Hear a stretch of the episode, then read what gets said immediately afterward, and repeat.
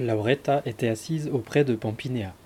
Quand elle vit celle-ci arriver au glorieux dénouement de sa nouvelle, sans plus attendre, elle commença en ces termes. Très gracieuses amies, selon mon opinion, jamais la fortune ne manifeste davantage sa puissance qu'en élevant quelqu'un de la plus complète misère à une condition royale, comme le récit de Pampinéa nous a montré qu'il était advenu à Alessandro. Puisque, après cela, tous ceux qui vont conter une histoire sur le thème proposé devront nécessairement rester entre ces deux extrêmes, je n'hésite pas à présenter une nouvelle qui, tout en relatant des plus grandes misères, n'a pas une fin aussi éclatante. Certes, je sais qu'en comparaison de l'autre, la mienne sera écoutée avec moins d'attention, mais ne pouvant faire mieux, je serai excusé. Le rivage qui s'étend de Reggio à Gaète est, dit-on, la plus agréable partie de l'Italie. En cette contrée, tout près de Salerne, est un pays qui regarde la mer et que ses habitants appellent la côte d'Amalfi, pleine de petites villes, de jardins et de fontaines, et peuplée d'hommes des plus riches et industrieux dans le négoce. Parmi ces petites cités, il en est une nommée Ravello. Bien que de nos jours elle ait encore de riches habitants, jadis il y en eut un, richissime, qui s'appelait Landolfo Ruffolo. Sa richesse ne lui suffisant pas, il désira la doubler et il faillit la perdre en même temps que sa propre vie. Comme les marchands ont l'habitude de le faire, ayant donc fait ses plans, cet homme acheta un très grand navire et le chargea de marchandises variées en y employant tout son avoir, et il alla ainsi à Chypre. Là-bas, il apprit que plusieurs autres bateaux étaient venus avec des cargaisons du même genre que la sienne. Il lui fallut donc non seulement vendre à bas prix ce qu'il y avait apporté, mais pour parvenir à écouler ses marchandises, il dut quasiment les sacrifier, et ainsi se retrouva-t-il tout près de la ruine. Profondément déçu, ne sachant que faire et se voyant en si peu de temps, de très riche qu'il était, presque réduit à la pauvreté, il dut choisir entre mourir et se dédommager de ses pertes par la rapine, s'il ne voulait pas revenir pauvre là d'où il était parti riche. Il trouva un acquéreur pour son grand navire. Avec cet argent et la somme qu'il avait retirée de son chargement, il acheta un bateau léger de corsaires, l'arma et l'équipa de toutes les choses nécessaires à un tel usage, et il se mit à amasser du butin aux dépens d'autrui et notamment des Turcs. En cette activité, la fortune lui fut beaucoup plus favorable qu'elle ne s'était montrée dans le négoce.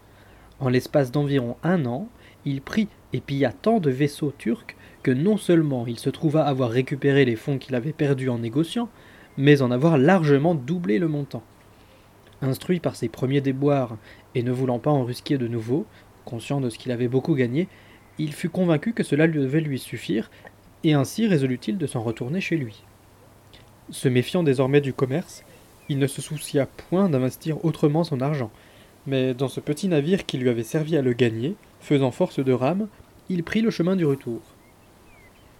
Il avait déjà atteint l'archipel quand un soir se leva le sirocco, lequel non seulement était contraire à sa route, mais rendait la mer si forte que son petit bateau n'aurait pu y résister. Dans une anse qu'un îlot protégeait de ce vent, il se mit à l'abri, se proposant d'attendre là que le vent devint favorable. Peu après, deux nefs génoises, qui venaient de Constantinople, entrèrent à grand-peine dans cette crique pour fuir ce que Landolfo lui-même avait fui. À la vue du petit bateau auquel ils barrèrent la sortie, apprenant qui en était le patron et par la renommée le sachant fort riche, les capitaines, hommes avides d'argent par nature et rapaces, résolurent de s'en emparer. Ils mirent à terre une partie de leurs gens, munis d'arbalètes et bien armés, et les placèrent de telle façon que personne ne pouvait descendre du petit bateau sans risquer les flèches. Les autres, tirés par leur chaloupe et secondés par la mer, abordèrent le petit vaisseau de Landolfo, et avec peu d'efforts, en très peu de temps, ils le prirent sans coup férir, avec tout l'équipage, sans qu'un seul s'échappât. Ils emmenèrent Landolfo à bord de l'une des nefs, enlevèrent tout ce qui se trouvait sur le petit bateau, puis l'envoyèrent par le fond. Landolfo, vêtu d'un simple juste au corps, resta leur prisonnier. Le jour suivant, le vent avait changé. Les nefs qui naviguaient vers l'ouest mirent à la voile, et durant toute cette journée, elles voguèrent de la plus heureuse façon. Mais vers le soir se leva un vent de tempête, lequel, déchaînant la mer, sépara les deux nefs l'une de l'autre. Et il advint que celle sur laquelle se trouvait l'infortuné et pauvre Landolfo fut jetée avec grande violence sur un haut fond, dans les parages de Céphalonie, et à la manière du verre lancé contre un mur, tout entière se fracassa et se brisa. Déjà, la mer était pleine de marchandises qui flottaient, des caisses et des planches, comme cela se produit en pareil cas. Les malheureux qui étaient à bord se mirent à nager, du moins ceux qui savaient, et bien que la nuit fût des plus sombres et les vagues énormes, ils commencèrent à s'agripper aux choses qui par chance se présentaient devant eux. Alors que le jour précédent, Landolfo, dans sa misère, avait appelé la mort plusieurs fois, préférant mourir plutôt que rentrer chez lui dans l'état où il se trouvait, la voyant si proche, il fut pris de peur. Et de même que les autres, une planche étant à portée de sa main, il s'y accrocha, dans l'espoir que Dieu, retardant sa noyade, lui enverrait une aide pour son salut. À califourchant sur cette planche du mieux qu'il pouvait, poussé de côté et d'autre par la mer et le vent, il réussit à résister ainsi jusqu'au grand jour. Alors, regardant autour de lui, il ne vit rien d'autre que des nuages et la mer, et une caisse qui flottait sur les vagues et parfois s'approchait de lui à sa grande frayeur, car il craignait qu'elle ne le heurtât et ne le fît se noyer. Chaque fois qu'elle s'approchait, dans la mesure de ses moyens, car il ne lui restait guère de force, il la repoussait de la main. Quelle qu'en fût la cause, il advint qu'un tourbillon de vent s'abattit soudain sur la mer et frappa si fort cette caisse qu'elle heurta la planche sur laquelle Landolfo se tenait, et celle-ci se retourna. Par force, il lâcha la planche, coula sous les vagues, puis remonta à la surface, aidé par la peur plus que par sa vigueur, et il s'aperçut que la planche s'était beaucoup éloignée de lui. Aussi, craignant de ne pouvoir la rattraper, il se rapprocha de la caisse qui était tout près, et appuyant sa poitrine sur le couvercle du mieux qu'il pouvait, de ses deux bras il la maintenait toute droite. C'est de cette manière que, jeté par la mer de ci de là, sans manger puisqu'il n'avait rien, et buvant bien plus qu'il n'aurait voulu, sans savoir où il était, ni voir autre chose que la mer, il passa ce jour entier et la nuit suivante. Le lendemain, que ce fût par la volonté de Dieu ou par la force du vent, le malheureux, devenu semblable à une éponge, cramponné des deux mains au bord de la caisse, comme font ceux qui, sur le point de se noyer, saisissent quelque chose, parvint au rivage de Corfou, où par hasard une pauvre femme lavait sa vaisselle et la récurait avec du sable et de l'eau de mer. Quand elle vit cet homme s'approcher, n'y reconnaissant aucune forme, effrayée, elle recula en poussant des cris. Lui ne pouvait parler et ne voyait presque rien, de sorte qu'il ne dit mot. Cependant, le flux le poussait toujours vers la terre, et la femme aperçut alors la forme de la caisse, et regardant plus attentivement, elle distingua d'abord les bras étendus sur la caisse, puis elle discerna le visage et devina ce dont il s'agissait. Saisie de pitié, elle s'avança un peu dans la mer qui s'était déjà calmée, elle l'attrapa par les cheveux, le tira sur la plage avec la caisse et lui en détacha les mains à grand-peine.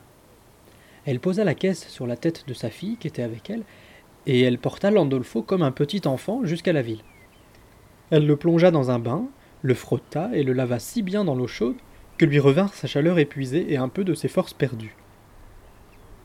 Quand elle jugea le moment venu, elle l'en retira, le réconforta avec un peu de bon vin et des sucreries, et durant quelques jours elle le traita du mieux qu'elle put, de sorte que, ayant récupéré ses forces, il sut où il était. Aussi sembla-t-il juste à cette brave femme de lui rendre la caisse qu'elle lui avait sauvée, et de lui dire qu'il devait désormais repartir. Et ainsi fit-elle. Landolfo, qui n'avait aucun souvenir de la caisse, l'accepta tout de même, puisque la brave femme la lui proposait, car il s'avisa que pour peu qu'elle valût, elle pourrait lui procurer de quoi manger pour quelques jours. Mais il la trouva si légère qu'en grande partie son espoir fut déçu. Néanmoins, comme la femme s'était absentée, il ouvrit la caisse pour voir ce qu'elle contenait, et il y trouva une quantité de pierres précieuses, montées ou non, chose dont il était un peu connaisseur. À leur vue, se rendant compte qu'elles étaient de grand prix, il loua Dieu qui, une fois encore, n'avait pas voulu l'abandonner et reprit courage. Mais comme il avait été à deux reprises le jouet de la fortune, craignant de l'être une troisième fois, il pensa qu'il fallait agir avec précaution s'il voulait rapporter ses objets chez lui. Les ayant enveloppés du mieux qu'il put dans des chiffons, il dit à la brave femme qu'il n'avait plus besoin de la caisse et qu'elle pouvait la garder du moment qu'elle lui donnerait un sac. La brave femme le fit volontiers. Et lui, l'ayant remercié et lui ayant rendu grâce du bienfait qu'il avait reçu d'elle, le sac sur l'épaule, s'éloigna. Il s'embarqua et arriva à Brindisi, et de là, suivant la côte, il parvint jusqu'à Trani, où il trouva de ses compatriotes qui étaient drapiers. Pour l'amour de Dieu, il fut rhabillé par leurs soins, après qu'il leur eut raconté toutes ses aventures, hormis celle de la caisse. En outre, ils lui prêtèrent un cheval et lui donnèrent des compagnons de route et ainsi l'aidèrent à rentrer à Ravello, où il disait vouloir retourner à tout prix. Là, enfin arrivé, se sentant en sûreté et remerciant Dieu qui l'y avait conduit, il ouvrit son sac. Il examina tout avec plus d'attention qu'il ne l'avait fait la première fois, et se trouva en possession de si nombreuses et si précieuses pierres qu'en les vendant à un prix raisonnable, et même en dessous, il était deux fois plus riche qu'à son départ. Ayant eu le moyen d'écouler ces pierres, il envoya à Corfou une bonne somme d'argent, en récompense du service rendu à la brave femme qu'il avait tirée de la mer, et de même à Trani, à ceux qui l'avaient rhabillé. Quant au reste, il le garda, et renonçant pour toujours au commerce, il vécut honorablement jusqu'à la fin de ses jours.